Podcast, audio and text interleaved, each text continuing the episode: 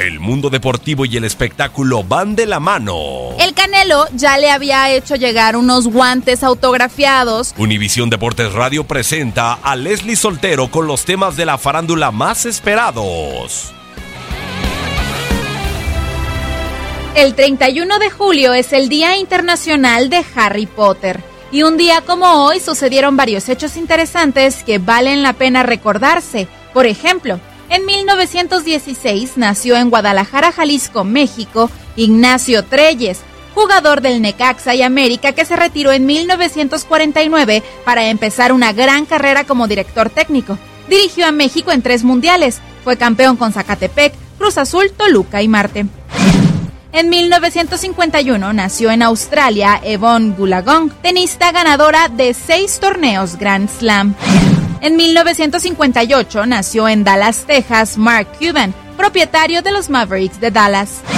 Un día como hoy, pero de 1974, nació en Washington, D.C., Jonathan Ogden, tackle ofensivo de los Baltimore Ravens que ganó el Super Bowl número 35. En 1976 nació en Costa Rica Paulo Guanchope, delantero de la selección de Costa Rica hasta el 2006. En 1981 estalla la huelga de las grandes ligas. En 1982 nació en Alabama de Marcus Ware, linebacker ganador del Super Bowl 50 con los Broncos de Denver. En 1987 nació en Nueva Jersey Michael Bradley, mediocampista del Toronto FC, mundialista en el 2010 y 2014.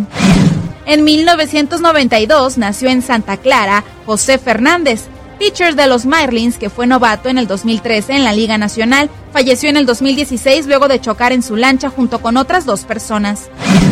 En el 2002 el equipo de fútbol paraguayo Olimpia gana por tercera vez la Copa Libertadores de América.